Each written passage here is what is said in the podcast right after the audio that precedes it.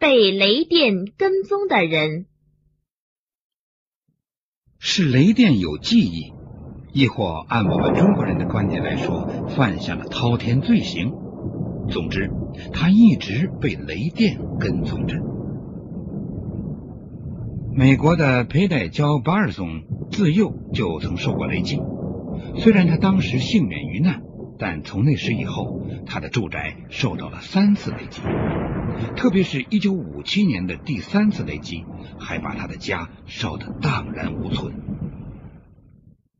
佩戴长大以后，跟一位名叫亚尼斯特。巴达松的男士结了婚，婚后在美国密西西比州的乡镇温班扎尔安家。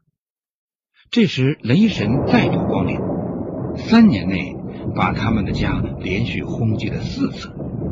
最近发生在他们家的一次落雷所产生的电光，雷雨时浮于空中的球形电光，使邻居也蒙受了灾难。